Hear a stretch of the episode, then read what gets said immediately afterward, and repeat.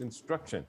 I can assure you, because we have a plan to grow traditional African medicine on our 135 acres of land, that as we would develop traditional African medicine and compete against the medical pharmaceutical drug complex, which is making money hand over foot because of the COVID, if we would compete against them, we could see a significant shift in our own health status, as well as a significant shift in our economic status as we start doing long term intergenerational wealth development.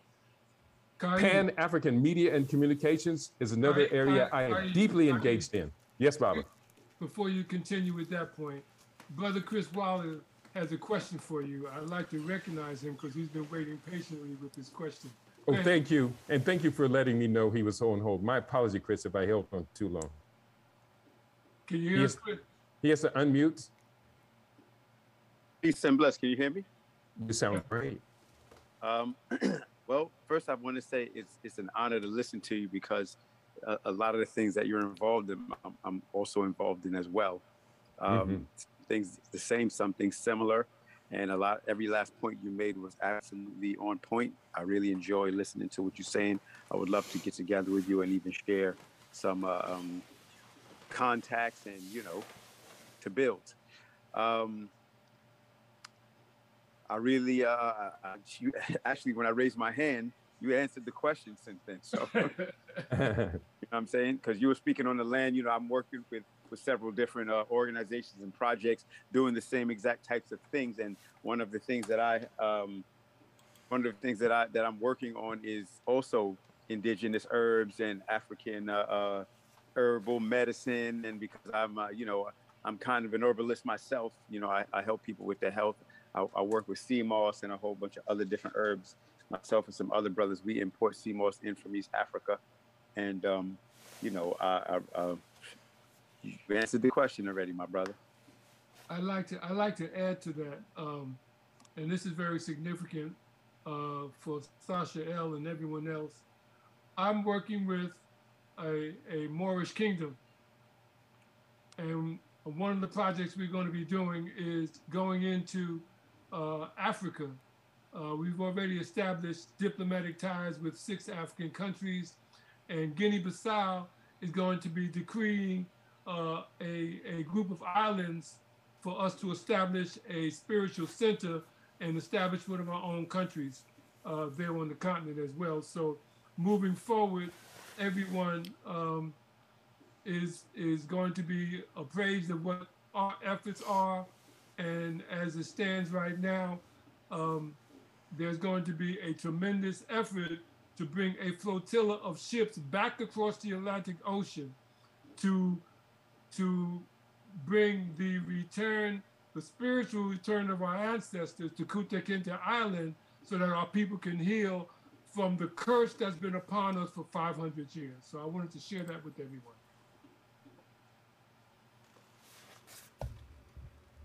Right on. All we right. Got we got two hands raised. Uh, Mama yes. Step, you got a question for Ka, uh, Kaidi, and so does Shasha L. So, uh, Ramutef, you go first, and uh, Brother Kaidi will respond, mm-hmm. and Sasha L.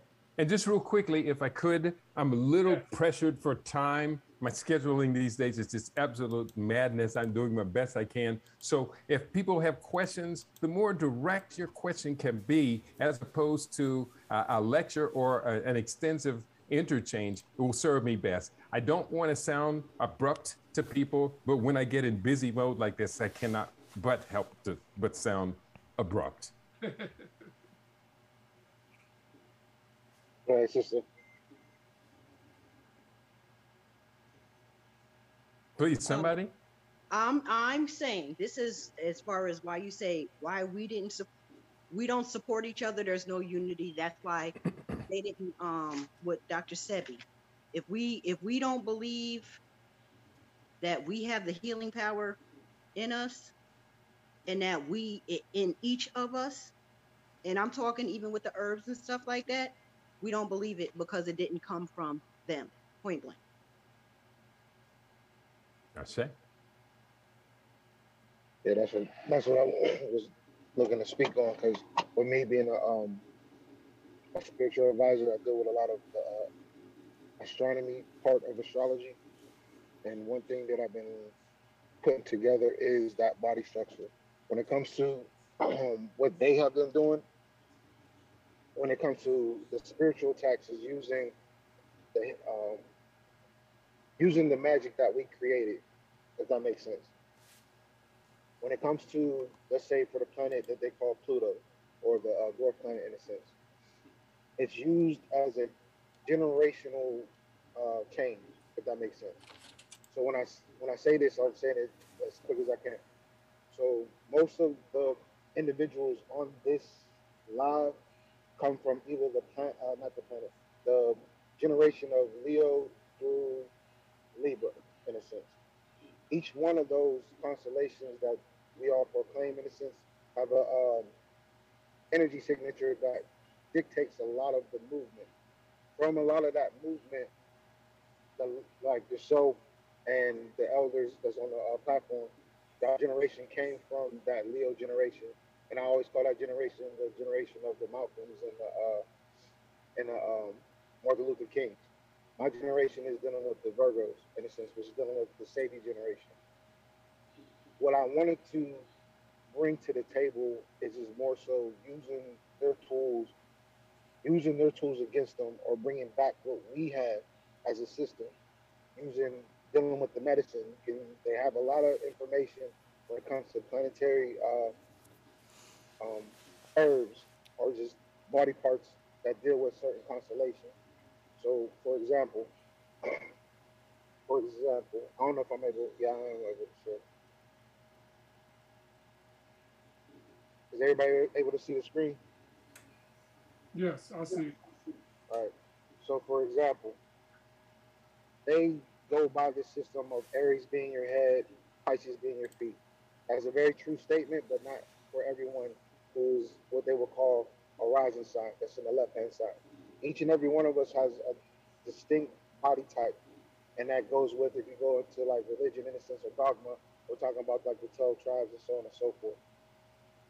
Each sign dictates, in a sense, or energy influences on a body part. Each planet does as well. When it comes to the herbal medicine that should be applied to these areas, or for a person to know what is needed to get their health together, understanding the body on a cosmological level helps get a person into the groove when it comes to sharing these researches that you're speaking of. I just want to just end it on that note.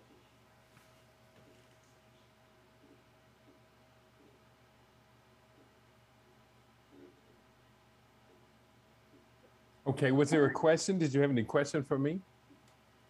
Oh yeah, just more so on the level of um, when it comes to the building, when it comes to the building of the platforms that you have, what will be the great push, or how you say, who will be um, those who will be in charge of it? The, generally, the people who invest are the ones who come up with the um, working plan, the strategic plans. Um, we do have a number of different plans. We've created an umbrella organization. It's three different corporations collaborating. Um, the African Future, and there are two other corporations, one based in Atlanta, one based in London. So we have, are putting together, and we're operating basically in two strategic uh, uh, development areas with our business plans. One is African based agroeconomic development, and the other is based upon my own proprietary system called Living Superfood.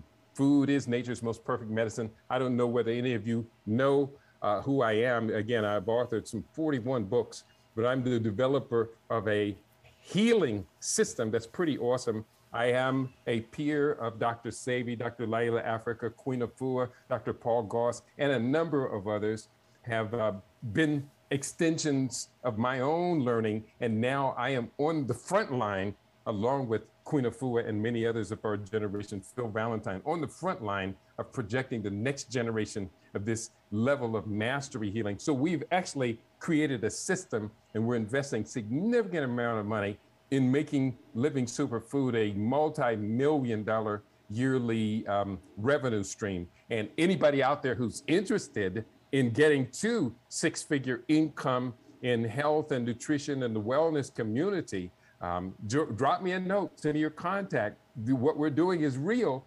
You don't have to get left behind just because you didn't know. so I hope that satisfies your question. Oh, definitely, definitely. So that's yeah. It's for my Thank perspective. You. It's just on that part. Like I have a I have a lot of knowledge when it comes to dealing with. Good. Well, definitely get me get me your contact information. I'd love to hear further from you. We we have a voice that hasn't been heard, but he's he's given us some uh, dynamic information in the chat from from India. Sid mm-hmm. Hines, uh, Siddhant, uh, Tiwari, uh, please open your mic and speak about the, the, the traditional medicine that you just texted about. Uh, hello, everyone. It's uh, an honor to be here, and uh, I'm uh, very thankful to all the hosts and um, people who invited me. It's really an honor and a great learning experience. Um, so yeah, in the chat, uh, I just told uh, about um, Patanjali Laboratory. Um, it's uh, in India, and uh, currently Patanjali is uh, like the like the largest brand of uh, like um, medicine in India, and they produce traditional medicine. And in their lab, they revived like the research in traditional medicine. Like it's not simply using the already existing knowledge, but but uh, also evolving it uh, in the same traditional way, but using also modern technology. So they even revived uh, the uh, Sanskrit nom- nomenclature for uh, for the plant names and um, and etc. So uh, like they do proper research work in traditional medicine and um, when Mr. Kaidi uh, Awadu spoke about uh, reviving traditional African medicine, uh, just uh, that's the first thing that came to my mind, and perhaps uh, uh, this like little moment might give him a big boost Uh, in his upcoming projects. So that's why I wrote it in the chat. Excellent, excellent, excellent. Greetings to you, Brother Sadat. And what a joy it is to hear your voice and your suggestions.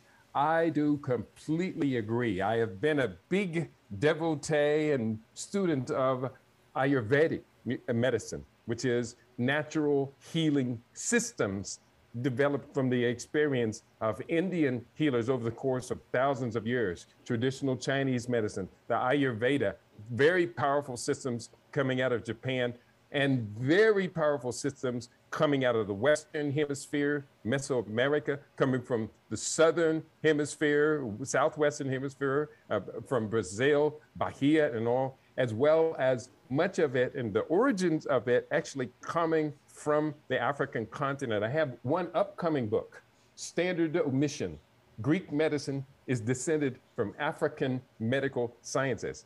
And this documents before Hippocrates went to the Nile Valley Delta to study at the Temple of Asclepius what became his genius in the healing arts. And it, I do acknowledge what Hippocrates does was genius. But before that, for 2,000 years before that, we have the ascendance of a series of physicians and medical research and science from the African Valley. As much as we love and cherish the, the idea of Imhotep as the great genius who the Greeks deified as Asclepius, Imhotep was the third African physician in world history. So we've got some gaps to fill in. They say until the lion learns to write, the tale of the hunt will always favor the hunter. So we are the lion and we are telling that story. And I look forward, Sadat, uh, Siddhant, to connecting with you. I would love to come and visit you if you are in the great nation of India right now. I need an invitation, a reason to come over and be there. Runoko Rashidi, who was a dear friend of mine, fell in love with India, especially with the Dalit people over there. He invested a lot of his early travels in helping them to tell their story to the world. And I think that Runoko Rashidi's legacy needs to be continued and perpetuated. Why not us? Yeah, of course. Uh, I'm currently in Russia. I'm a student. Uh, uh, in uh, Ufa City. Uh, okay. Well, I'm not coming to Russia. I, will come to India, but I'm not coming to Russia. sure, I, sure. I, got, I got news for you. I've been to Russia. I've been. To, I was in the Soviet Union in 1985. Okay, are you talk, talking me out of it or talking me into it? Uh, no, it's, it's well, you know, they, they got an excellent, excellent uh, chronology with a man by the name of Alexander Pushkin. Ashe. That's right. That's right. Other than that, it's just too cold in Russia. I don't go to cold places. That's lovely. Uh, sir Awadu? Yes, sir. Thank you so much. It's a pleasure once again meeting you. Uh, it's a uh, pleasure to be with you. Thank you so much. I want to say this. I just want to say this as a ways of uh, encouragement to stay focused on all these you have been saying. It is so educative, uh, captivating, encouraging. This is a, futuristic uh, uh, issues we're discussing about sense. So I so much appreciate you. Uh, why I say should say focus. I will take this from our government here. When they see people like you, so much talented, endowed with this wisdom and researches and this and stuff, what they do is to have a way put you in their system, the political or governmental system. Mm-hmm. And once you get in, you will not even have time to do all these researches, even have time to write your book. What will be after it is political rally, political this, political that, that will take away the glorious vision. I have about three, four, five, six great men that I know with great vision.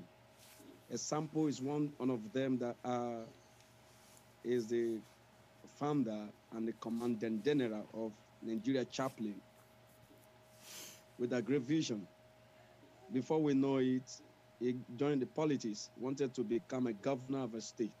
Mm-hmm. And that was how the organization collapsed. Because running after politics here and there, uh, this and that, it collapsed. So I'm just encouraging you. Like someone I know, he owns his Institute for Humanitarians.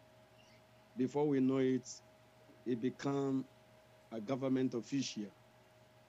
And that was how he lose the focus and vision he had. Mm-hmm. So I'm encouraging you not to be carried away by any political post, government approach, or whatsoever coming your way to lure you into their system. Because mm-hmm. when they get you, they give you a position that you not even have time to make any research or study. You don't even have time for the humanity. That's what we have time for is to protect your image in the government. So I'm encouraging you to stay focused on this. And based on what the message you sent to me, I'm from Nigeria, but Aluko Dankote, you said you want to visit. Please, whenever you're coming to Nigeria, I would love to meet with you. And uh, if there are things you need to do in Nigeria, you want us to get involved, I'm so much available. So I'm ready to partner to work together. So thank you so much for having you too. All God right. I want to say dalu to you, my dear brother. And let me get the pronunciation of your name right because I think that the sound of a name coming off of someone else's lips should be the sweetest sound in the world. My dear brother, Obatun Mibi. Did I get that correct? Yes, you, you, you, you even sounded better than I do. James, it is an honor. It is absolutely an honor, Dalu, yeah. to be to be engaged with you, and we will continue. I'm going to come and visit to Nigeria. Um, I've gotten an invitation to farm and to develop a farming partnership on 500 acres in Nigeria. Now you give me further reason to go ahead and put that on my travel schedule. We've been offered unlimited amounts of land in the Democratic Republic of the Congo, and I look forward. We just have to scale up. I want to continue wow. to talk about some of the things we're doing. I think that these will continue to overlap with what everyone on this distinguished panel here today is already doing. I want to be your strategic partners. I just will say one point of caution with dealing with me. I don't spend an inordinate amount of time grievancing about post traumatic uh, post-enslavement trauma syndrome. I recognize it. I study it. I've interviewed Dr. Joy DeGruy on my daily talk radio show, and I think she's absolutely brilliant. I acknowledge her work. But for me, the future is our most highlighted, defined, and illuminated pathway. And that's what we're about. We're engaging in Pan African media and communications. I'm very proud to say that now I've been invited and participating on my third Ugandan television program. Um, I was on Record TV for about four months beginning last year around this time. I have recently now become invited to Uganda's largest TV network, the UBC, and I'm really getting quite popular there. And now we just started a new startup. It's called UTC Media, U-T-I-S-I Media, based in Kampala. And we have a weekly program takes place Friday mornings there in Kampala called the Pan African Debate and it is a lively program. But insofar as media and communications, I have been investing in media and communications for 40 years. And we have been a pioneer, the second African centered uh, internet based talk radio show, the first African centered TV broadcast via the internet, and a number of other credentials that I have, including helping some 15 different outlets to build their TV stations one of my crowning achievements was delivering an entire FM radio station, the entire station to the university, the Kwame Nkrumah University of Science and Technology based in Kumasi, Ghana. Technology transfer is very important to what I do. Every time I travel to Africa, I've been there eight times, I always take technology and leave it there. I used to take laptop computers. I buy about four used laptop computers and distribute them numerous digital cameras and video cameras, um, numerous college textbooks and higher advanced teachings and studies. We just recently went to Uganda and we supported a village school in the Tororo region of eastern Uganda, where my wife's family, the uh, Japadola, are from. And we had a wonderful time there. We're going to go be going back to Uganda quite a bit, and we're taking a large group to Uganda with us in April of 2022. So you may want to consider being on that trip with us. You're going to get a lot of rewards, including uh, taking part in my traditional Japadola wedding. It's the, be the third of the wedding ceremonies that we'll be doing. So we continue real quickly go through these and I'm going to open up because I'm being pressed. We are intent on building bridges between higher education facilities, especially HBCUs to African universities and colleges. My wife just this week became a lecturer at a media communications school based in Kampala. Her experiences in broadcast journalism, she's a TV personality as well. But the linking between the HBCUs and African universities and colleges is one of the most important things that we should be investing in.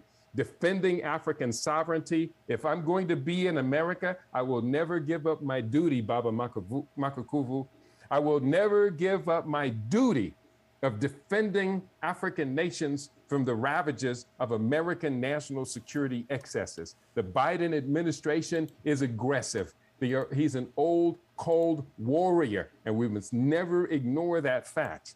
And when we talk about looking at internecine conflict that's happening on the African continent, in almost all cases, we can see how it is being fed by external enemies they are trying to do to Ethiopia what they did to Libya. And if we here in this country don't stand up and try and defend Ethiopian integrity, defend the Nobel Prize winning leaders of Ethiopia and Eritrea from the Biden administration, then who are we? We're nobodies. And quite simply, I refuse to accept that. Um, nouveau colonialism, the globalists are the new colonizers. So we had in the direct colonization from the Berlin Conference forward.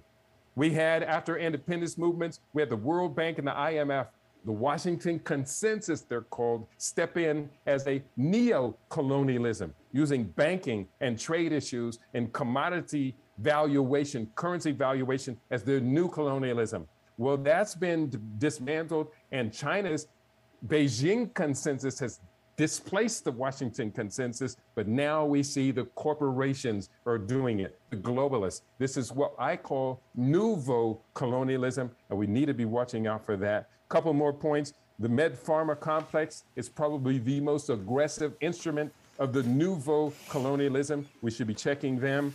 Power Africa Initiative.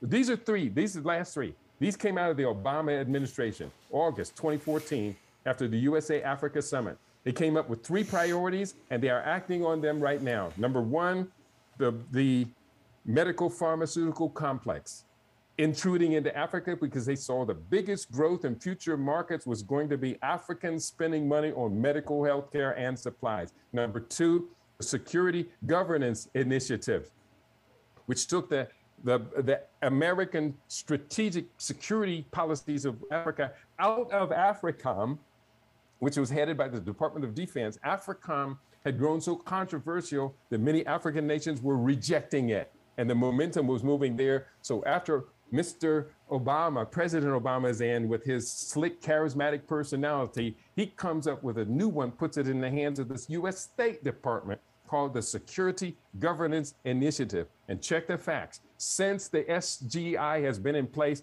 the CIA is now in charge of drone bombings all across Africa. And if you look at their updated security policies, they intend to increase this country by country. They just keep spreading. And the third initiative to come out of the Obama administration, and I'll close on this point, is the power, no, two more points. The Power Africa, renewable energy for the continent.